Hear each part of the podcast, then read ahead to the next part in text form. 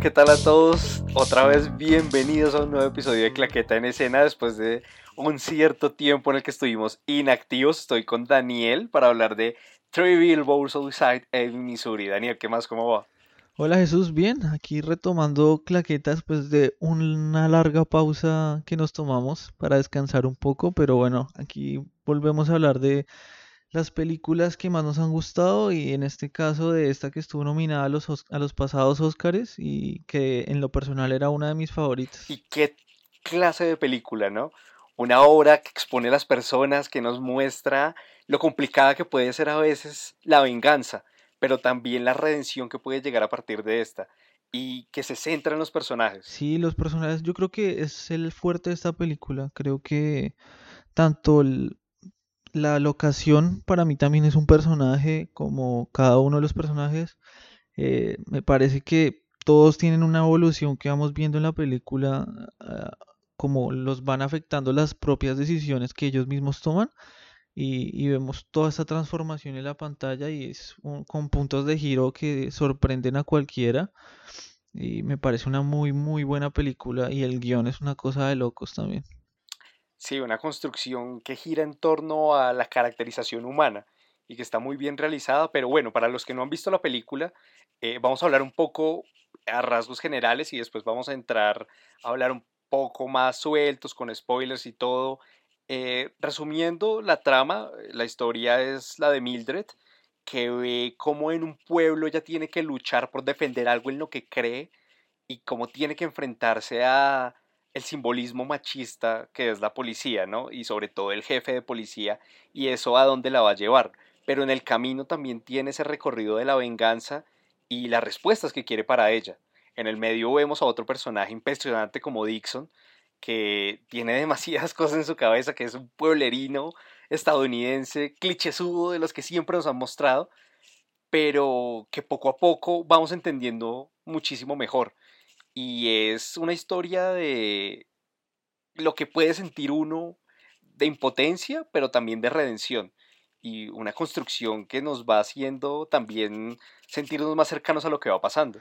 Además porque es una película que también es cruda, ¿no? Es una película que no tiene filtros en sus diálogos, en lo que expresan los personajes eh, y que toca una temática que es bien complicada y que toca a todos los países en, el mundo, que es la violencia eh, contra la mujer, eh, un montón de asesinatos de mujeres en todo el mundo y que muchos de ellos quedan impunes, como lo vemos en esta película que, que es la lucha de una madre por encontrar las respuestas de, de quién fue el que atacó a, a, su hija y este lo lleva a poner estos tres letreros a las afueras de, del pueblo que es como la, premisa de la película. El director, que es Martin McDogan, tuvo, esta es su tercer película en la que hace de guionista, productor y director.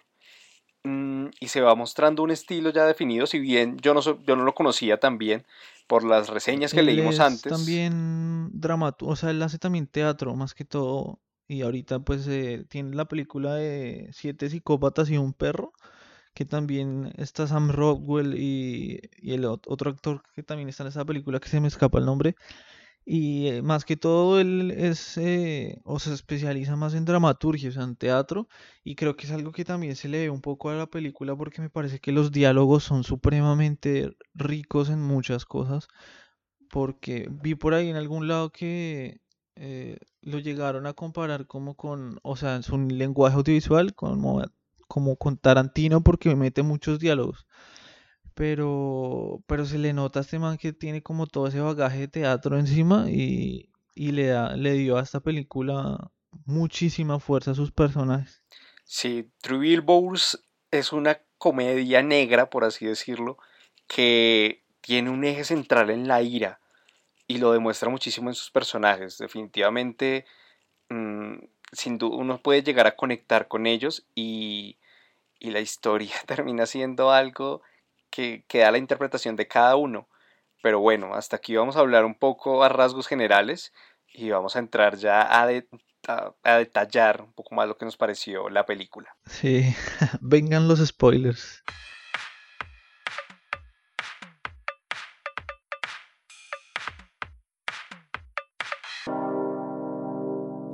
Hey, a partir de ese momento hablamos con spoilers.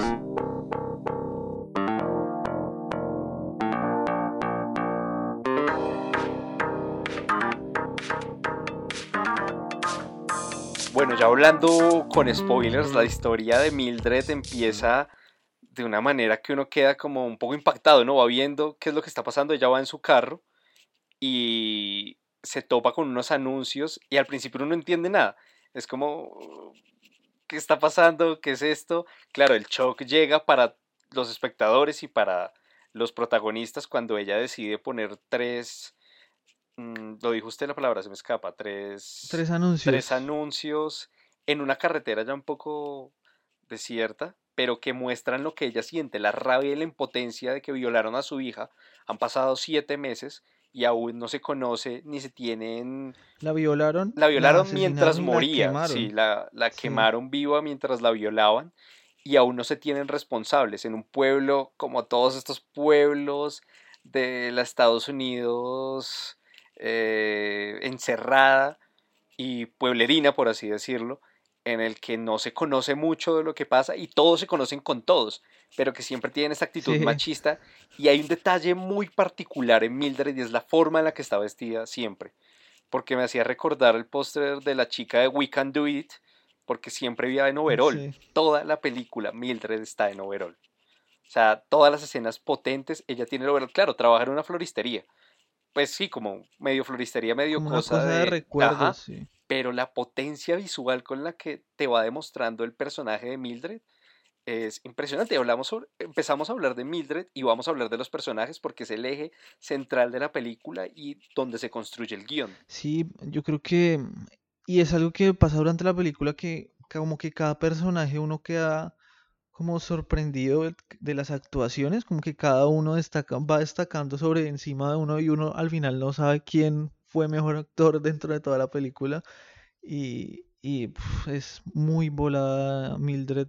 Eh, Frances McDormand, merecidísimo Oscar. Eh, realmente era de, mis favoritas. Y yo le aposté a que esta película ganaba mejor película, pero bueno, ganó The Shape of Yo tengo que admitir que también me parece mejor película que Chip of Water, la verdad. Sí, Siendo Chip of Water una película muy interesante de la que ya hablamos también, pero siento que la construcción. ¿Sabe qué? Esta película me hizo recordar a Manchester by the Sea porque son formas de entender la desgracia y eso se ve poco realmente en el cine. Estamos acostumbrados a un cine en el que todo es bonito, hay finales felices, todos acabamos no, muy bien. Todo es inicio, nudo, desenlace. Inicio, Y esa película es bajar al infierno. eso, yo tampoco, pero yo siento que es como nos demuestran que el personaje está viviendo en el infierno, baja al fondo y al final tiene que entender que la vida continúa, independientemente de lo que ya pasó. Tiene que saber adaptarse a una situación en la que de pronto ni siquiera se entiende que es un nuevo, una nueva construcción de su personalidad. Y Manchester by the Sea en su momento con Casey Affleck también supo, mostrar muy bien eso. Sí, además que es algo que también nombra ella en algún pedazo de la película que era como que esa ira o esa sed de venganza lo único que iba era generar otra respuesta igual en otra persona, que fue lo que fuimos viendo, que era una cadena que no, no tenía un fin hasta que la misma persona no tomara una decisión diferente, que fue que esa escena, o sea, cada personaje tiene como esas escenas que lo transforman y lo, le hacen dar la vuelta. Lo vimos con, con Sam Rodwell, con, eh, con ella también las, las escenas del, del jefe de policía, se me escapa el nombre, también me parecieron súper brutales. Eh, y creo que una de las escenas que más... De Bill Sí, creo que una de las escenas que más me gustó, que yo ahí fue como cuando dije como, uff, estoy viendo como, o sea, ¿qué estoy viendo? Fue cuando eh, fue el sacerdote del pueblo a la casa de ella a, a decirle como, venga, eh, nosotros entendemos tu dolor, estamos contigo, no estás sola, pero por favor quita los letreros porque no queremos que esto se vuelva algo como mediático. Y, porque respetamos mucho al jefe de policía y, porque él es muy querido. Y está enfermo. Eh, y ella le responde como, esa respuesta de ella de que igual que también saben sobre los el- todas las violaciones de sacerdotes y que, y que igual lo, no hacen nada y que lo echa de la casa, uf, me pareció un Lo momento, manda a comer mondada, en pocas palabras. sí, o sea, y Pero y todo ese tipo de cosas son cosas sin filtro que me pareció que le que se dieron sienten Claro, reales. sí, eso, le dio mucho realismo a... Los diálogos son muy buenos, le dio mucho realismo a la película. Yo creo que para ir construyendo lo que queremos hablar de la película y nuestra opinión, lo vamos a dividir en tres etapas. Y son los tres grandes personajes, por así decirlo. Mildred, Dixon y Willoughby, eh, que es el jefe de policía que interpreta Woody Harrelson. Entonces, como les veníamos Que los diciendo, tres estuvieron nominados, ¿no? A, ujú, a- a mejor... a- pues los es, dos hombres como mejor es, actor de reparto y, y es ella brutal, es brutal. Es una construcción de película a partir de personajes que pocas veces se ve porque ah, eh, hay una discusión que no recuerdo ahora quién fue el director que decía, un buen guion se realiza a partir de unos buenos personajes. Y eh, lo que demuestra Billboards es eso, se construye un guion a partir de la historia de unos personajes, pero Mildred, lo que ya veníamos diciendo, una mujer que está totalmente eh, consumida por la violencia, por lo que pasó por su hija, que tiene un pasado tormentoso por su ex esposo, el cual le pegaba, y aquí es donde empieza a retomarse el tema de la violencia, solo genera más violencia, que tiene una relación con su hijo que se siente un poco como apenado por la forma como su mamá está reaccionando, entonces en el colegio se nota, si bien esa historia no se desarrolla mucho, la del hijo en el colegio, sí se ven ciertos, ciertas fases en las que se nota que, que el y ella que tiene toda esa culpa de, mm, pues de su hija, porque se siente culpable porque las, esa que nos muestran que lo último que, que le dijo, compartió sí, con su hija fue esa, esa discusión que tuvieron en el que la hija le cual, dice, sí, la hija le dice, ay, pues me voy a ir caminando y que me violen, y ella le dice, pues ojalá te violen, y bueno, y pasa preciso, sí, o sea, son cosas que, que pasan en la vida real y es increíble, eh, es una película que te, que te hace pensar mucho, además lo que yo le hablaba, o sea, son problemáticas que se están viendo todos los días en Colombia, en en el México, mundo, en Argentina, aquí en Argentina, en todo el mundo, y que la película también después nos demuestra sí, cuando el otro tipo habla de lo que hizo fuera de, de Estados Unidos, que es al final lo mismo, solo que en un país que no tiene la legislación de Estados Unidos. Hay una relación de Mildred que me parece muy particular y es la que tiene con el personaje que interpreta Peter Dinklage, que ahora es James, es el enano del pueblo, pero Mildred lo ve como con ojo- lo menosprecia totalmente y el enano bien o mal, yo no sé si está enamorado de ella o no, la película de verdad no es tan clara en eso, pero se nota que quiere al menos tener cierta relación de amistad y le genera empatía a Mildred pero como ella lo menosprecia y la frase que le dice cuando están cenando de yo soy el mal partido, el mal partido es una mujer que ni siquiera ha podido superar lo que ha pasado con su vida, que tiene cara de amargada siempre y que no deja que nadie entre a, pues, que la vea como es ella. Creo que ese es el punto, uno de los detonantes, porque acto seguido coge la botella de vino cuando está su ex esposo con la chica de 19 años con la que sale, y yo dije, le va a romper la botella en la cabeza. O sea, porque además se sí, entera que fue también. culpa del ex esposo el tema de que le hubieran quemado los anuncios. Y, y es cuando le da la botella y siento que ese es el, eh, la, la- la vuelta de, de tuerca que la hace a ella también ser consciente de la violencia solo está generándome más violencia. Sí, sí, totalmente. O sea, fue en ese momento yo también pensé que ella lo iba a cagar a, botellazos. eh, y más porque, pues, enterarse de que no solamente que el esposo fuera, el ex esposo era el que le había quemado los anuncios, sino que ella pensaba que había sido la policía y que ella por eso había hecho un montón de cosas por las cuales el policía salió herido. eh, pues es como fue ese choque de darse cuenta de que Y, había herido personas que eran inocentes porque, porque se cegó por esa ira, o sea, por ese dolor y esa ira que sentía, la cegó y la llevó a hacer cosas que terminaron lastimando más gente y eso es una cadena que también llegó a otras personas. y el director supo hacer ese juego ahí porque también cuando uno ve la película cree que Dixon fue el culpable de, de la quema de los Sí, carteles. de, de los carteles. Sí, no, bueno, yo no. Eso fue también como otro giro. Yo nunca esperé, yo eh, nunca esperé eso, que, que fuera el esposo el que haya quemado los carteles. Nunca esperé ese momento en el que Dixon se entera de la muerte de, bueno, del suicidio del, del capitán, que está en la jefatura policía, sale, va al edificio al frente, golpea al man, lo tira por la ventana, baja, le sigue pegando y vuelve a entrar a la jefatura de Como policía si como si nada. nada. Sí, Además que eh, eso, o sea, cinematográficamente hablando, creo que eh, es una un, muy buena uf, escena. muy buena Es escena, un es un plano plano secuencia. Sí. Sí, y que sale, está el man en la jefatura, la cámara, todo el tiempo antes la cámara estuvo en, tri- en, o sea, en trípode, quieta, y es como la primera escena en que el, el director se arriesga y, bueno, vamos a hacer un plano secuencia, y sale este man de la jefatura todo el tiempo detrás de él, entra al otro edificio al frente, golpea a este man, empuja a la otra vieja también, la golpea, tira al man por la ventana, baja todo el tiempo con él, baja, lo golpea, eh, y nada más que es unas escenas súper crudas también.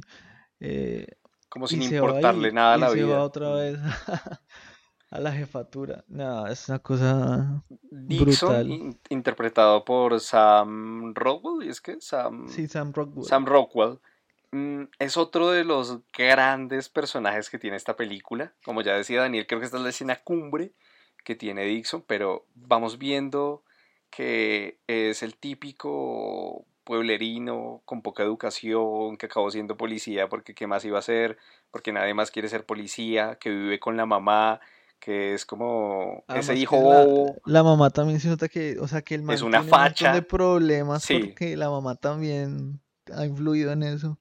que es ultra facha y empezamos a ver un personaje que también está traumado, que no sabe muy bien cuál es su lugar en el mundo y que lo que hace es descargarse con violencia. Entonces el jefe de policía siempre le dice, oye, eh, deja de hacer eso, puedes ser mejor policía, lo trata como ese hijo un poquito y vamos viendo a partir de las relaciones que tiene con los otros policías que golpea negros, tortura gente, pero que guarda un odio. Además, porque es muy gracioso, porque el man como que, en, digámoslo, en- entre dentro de esa inocencia, también tiene unos comentarios que uno dice, parce, es increíble, o sea, que como del racismo y, y también contra la homofobia con la que habla, es, o sea, es tan irreverente que Y a mí a particularmente sí me gusta el cambio que tiene. Leí en alguna reseña y criticaban cómo a veces eh, intentan naturalizar el hecho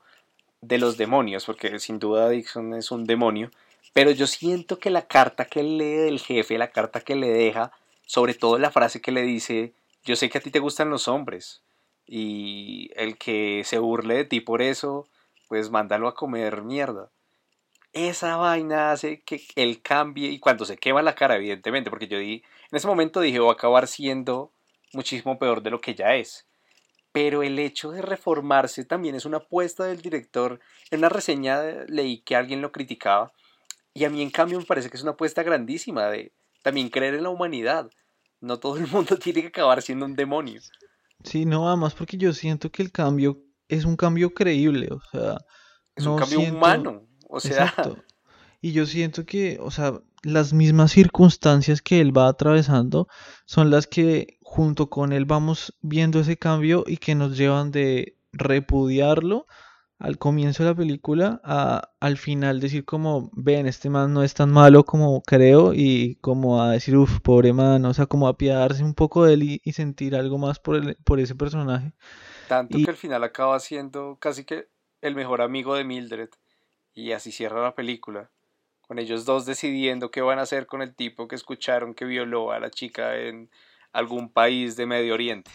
además porque ese, es- ese recurso de la carta con los dos personajes eh, me pareció buenísimo el, el recurso de la voz en off, eh, porque era casi un diálogo con el- los personajes. Sí, y un eh, diálogo uno a uno.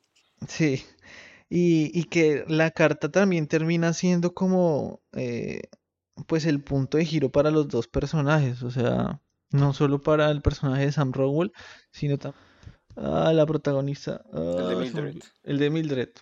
termina siendo también para Mildred eh, un punto de giro. Porque, por ejemplo, para este personaje era como el man lo veía como su ejemplo a seguir, como su, no sé, era como su, lo tenía como en un altar, Sí, yo creo. idealizado totalmente. Era como su, no sé, su figura paterna, por decirlo así.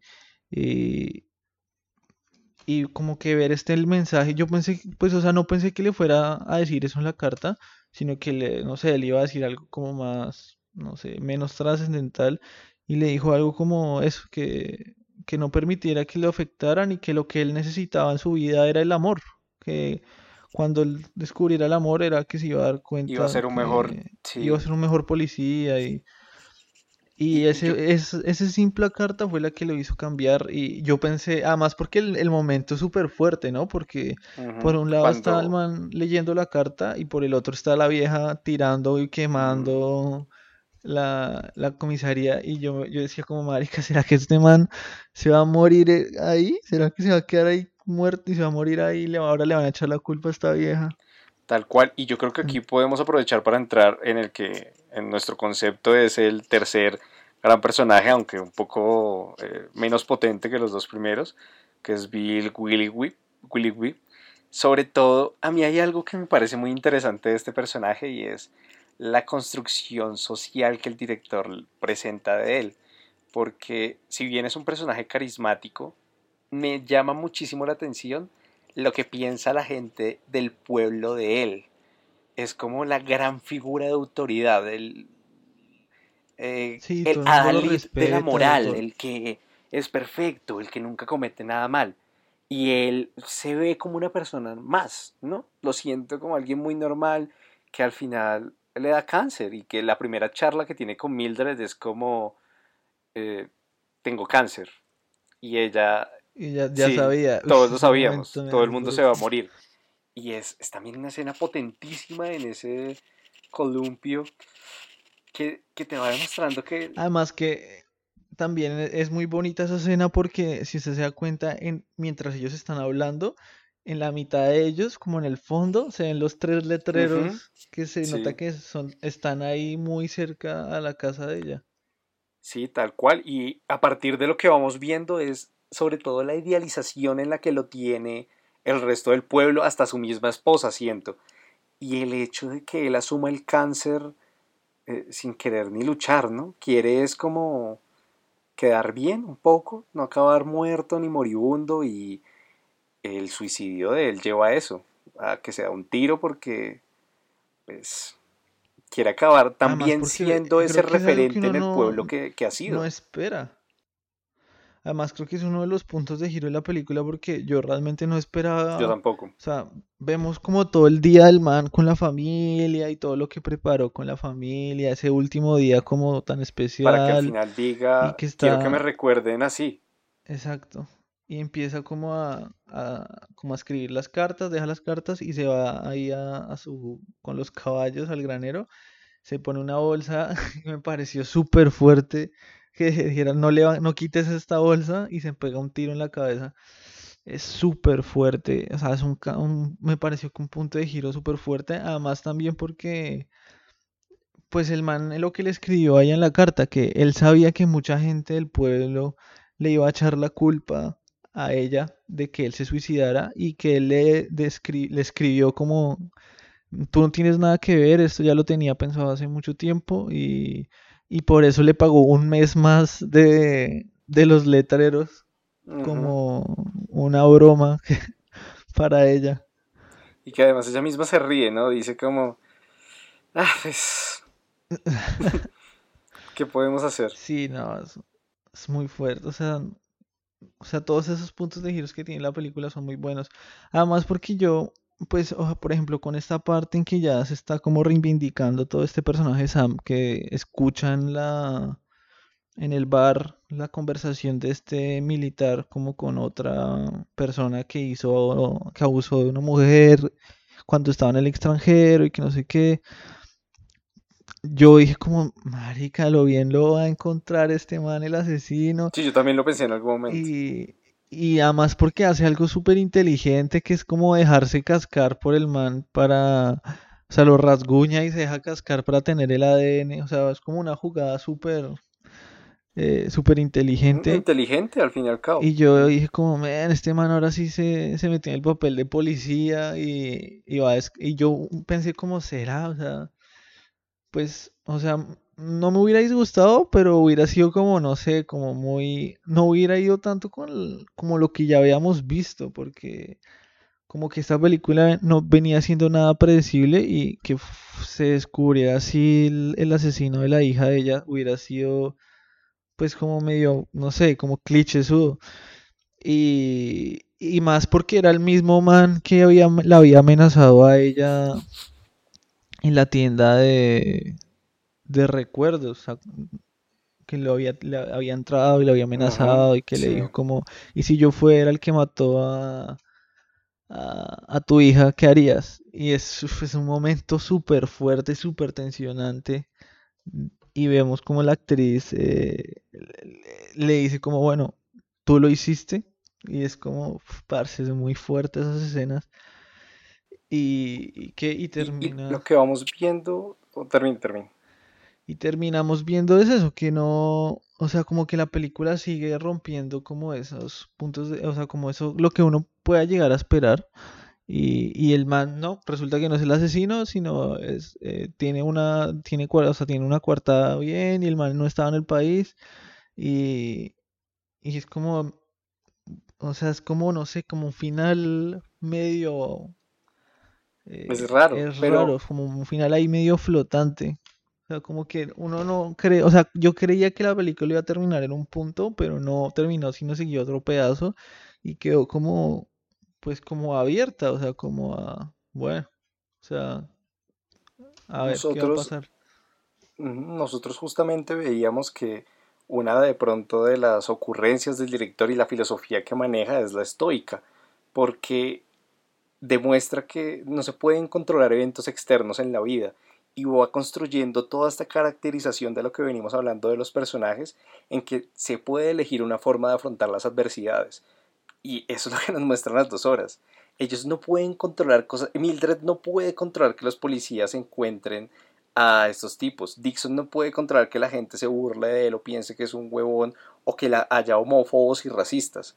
Wildrow no, no puede controlar que Mildred también lo acuse. O sea, nadie puede controlar cosas, pero sí puede aprender a afrontar las adversidades. Y también Seneca decía en algún momento que vivir es un acto de coraje y creo que eso es lo que también nos quieren contar a través de estos personajes. Sí, totalmente, o sea, vemos como en ciertos momentos tuvieron que tomar decisiones y no tomaron las quizás las más adecuadas y esto les trajo consecuencias a ellos, eh, a todos, eh, pero dentro de la misma película también al final vemos esta como que se dan cuenta de eso, o sea, como de, parce, no puedo seguir respondiendo eh, a la ira con ira porque lo único que hago es que siga creciendo esta bola de venganza y de odio.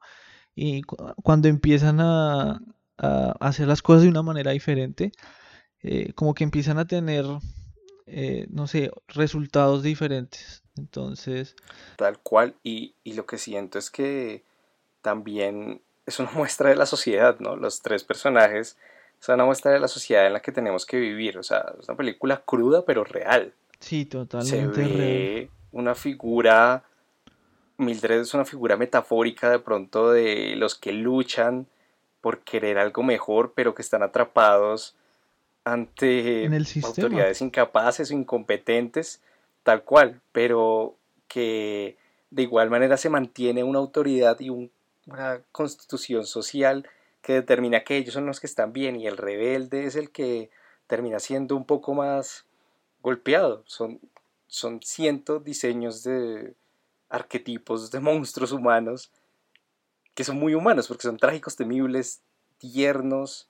Es una cosa, lo que decíamos un rato, un guion creado a partir de los personajes y creo que eso es lo que le da más valor. No, no sé, usted Hubo un detalle que vi que me pareció muy interesante y es el tema de la luz que tiene toda la película. Nunca vemos, casi nunca, pues salvo cuando están en bares y esto, planos oscuros. Ni siquiera cuando Mildred quema la, la comisaría, la oscuridad domina siendo de noche. siempre se ven planos de mucha luz reflejados en los rostros, como unos tonos limpios, cálidos, que lo que hace es que veamos y a los personajes más cercanos. También muchos exteriores, ¿no? Más que todo, como las afueras. Pues el tema de los anuncios y el incendio me parece que es uno de los grandes planos abiertos. Muy bueno, o sea, eh, esa fotografía también fue muy buena de los anuncios, el plano secuencia que hablamos de Sam Rodwell. Eh, y como en sí, como que también toda esta cinematografía es lo que, le, lo que yo le decía en un momento que vuelve al pueblo como tal un personaje, porque, porque pues todo esto pasa en este pueblo. en su momento hablamos de Nebraska, sí, que también sentíamos como Nebraska era un personaje, como Blade Runner también, Villeneuve convirtió su universo en un personaje. Y siento, es como también eh, Manchester by the Sea. Manchester es un personaje del pueblo es un personaje importantísimo para la historia que quiere contar McDonagh. Sí, y que sí, sin lugar a duda el pueblo acá se vuelve un personaje más y también lo gracias también a cómo lo muestran con esta fotografía que me parece muy buena. Yo también quiero destacar un poco la banda sonora que tiene unos detalles sobre todo al principio fascinantes que me gusta cómo se van se van moviendo eh, la banda sonora estuvo a cargo de Carter Burger, que ha trabajado mucho con los hermanos Cohen. Y yo también siento que la película tiene su pequeña influencia ahí de los hermanos Cohen. Sí, cierto. Tiene su cierto homenaje a los hermanos Tal Cohen. Cual, pues, para nosotros es una película compleja de personajes muy humanos con los que uno se puede ver reflejados, reflejado, que sin duda es una crítica social y que demuestra también el hecho de la violencia y la, no sé, resiliencia o, o lo que puede hacer uno al salir del pozo. Y yo siento que al final esa frase de la última escena en la que ambos no están seguros de qué es lo que quieren hacer, pero se sienten más tranquilos, se les ve con otra expresión, es la gran potencia de esta película. Es decir, hay monstruos en la humanidad, pero la forma en la que tú afrontas la violencia o no determina a qué nivel vas a llegar de esa pues monstruosidad. No sé, Daniel, qué calificación le da a esta película. Pues como yo le dije, esta película, sin lugar a dudas, fue de mis favoritas eh, del 2017. Eh, lastimosamente también nos llegó un poco tarde porque solo nos enteramos un poco de ella cuando ya estaban los Oscars encima, y para mí era mi favorita, mejor película, entonces yo, porque tiene personajes maravillosos, el guion me parece que también es muy buen, o sea, es el mejor guion, me parece a mí. Eh, y tiene tomas muy buenas, obviamente, pues, no sé, o sea, tampoco es que es como eh, algo así del otro mundo y tomas súper locas, no, tampoco, pero, pero son muy buenas. Yo, sin lugar a duda, le doy un sí le doy cinco estrellas porque me gustó muchísimo. cinco estrellas, ¿no? Y, o sea, como que es una película que, es, o sea, no sé, como que refresca un poco todo lo que veníamos viendo, porque como que rompe un poco los esquemas y, y, refresca un poco, o sea, siendo que es una película, eh, pues fuerte, pero refresca un poco porque no es algo de lo que, a lo que estamos acostumbrados a ver todos los días. Y sin lugar a duda también creo que es la mejor película que tiene este director, aunque la de Siete Perros, eh, Siete Psicópatas y un Perro también es buena, pero esta es como su obra maestra. Y que es un director joven, también le auguro unas buenas posibilidades, ¿no? Eh, sí, todavía tiene, tiene que, tiene carrera por delante y, y pues bueno, esperemos a ver qué, con qué nos sorprende, ¿no? Porque eh, realmente quedó con esta película me gustó muchísimo y, bueno, esperemos a ver, ¿no? Esta película, hablando un poco más así de datos técnicos, fue eh, con un presupuesto de más o menos 12 millones de dólares y recaudó un poco más de 140 millones de dólares. Igual creo que es algo que siempre les pasa a las películas, eh, pues a las mejores películas que están nominadas a los Oscars, es que casi nunca son tan taquilleras como otras películas. Pero, pero pues bueno. Sí, no es el blockbuster que está destinado a ganar un montón de plata. Tienen otros propósitos, pero Creo que todavía en Colombia, y bueno, aquí en Buenos Aires todavía está en cartelera en algunos cines, en Colombia En también. Colombia también, todavía. Entonces, si todavía no la han visto eh, y es- la hasta acá, que vale muchísimo la pena. sí, véanse la película porque es muy buena. Si no la vieron en cine, sino pirata por internet, vaya al cine y véala porque es muy buena. Repítasela porque es muy buena y merece que la vean en cine. Eh, entonces, nada, pues no sé usted qué más quiere agregar. Yo, mi calificación, si tengo el derecho, yo creo que es una película que también me gustó mucho. Yo le daría un 4-7, sobre todo porque hay pequeños detalles, eh, pulir, cosas que podrían ser mucho mejor. Por ejemplo, el papel de la esposa de Will Robbie me hubiera gustado verlo más, no que hubiera sido tan, tan simple. Sí, Pero en corto. general es una, una película ah, magistral. A mí me encantan las historias de personajes, que tiene muy buenos planos, muy buena banda sonora, está bien dirigida. Creo que hay gente que seguramente la puede criticar por el hecho de lo que muestra, pero a mí me encantó. Entonces un 4-7 sin duda se me hace una, una muy buena calificación. Así que más que invitados a verla, recuerden que pueden también escuchar nuestro podcast de Chill Water. Tenemos podcasts de diferentes películas y que nos pueden escuchar por iTunes, iVoox, Spotify, eh, Audioboom, Radio Public también, YouTube. iVoox. Eh, estamos casi en toda Spotify, ¿no? También estamos. colonizamos todas las redes de podcast a nuestros Sí, amigos ya. en Japón, que los Y, teníamos olvidados. Y, y si todavía no estamos en su red de podcast preferida, pues nos avisa díganos y cuál es, sí, para sí, de una vez nos mo- y ahí meternos. estaremos. Y pues bueno, nos escuchamos. Ah, bueno, nos puedes seguir también por nuestras redes sociales, Facebook, Twitter, Instagram, Zoom, en las que hacemos un contenido más corto. Y bueno, nos escucharemos en un próximo podcast. Damos un abrazo. Hasta luego.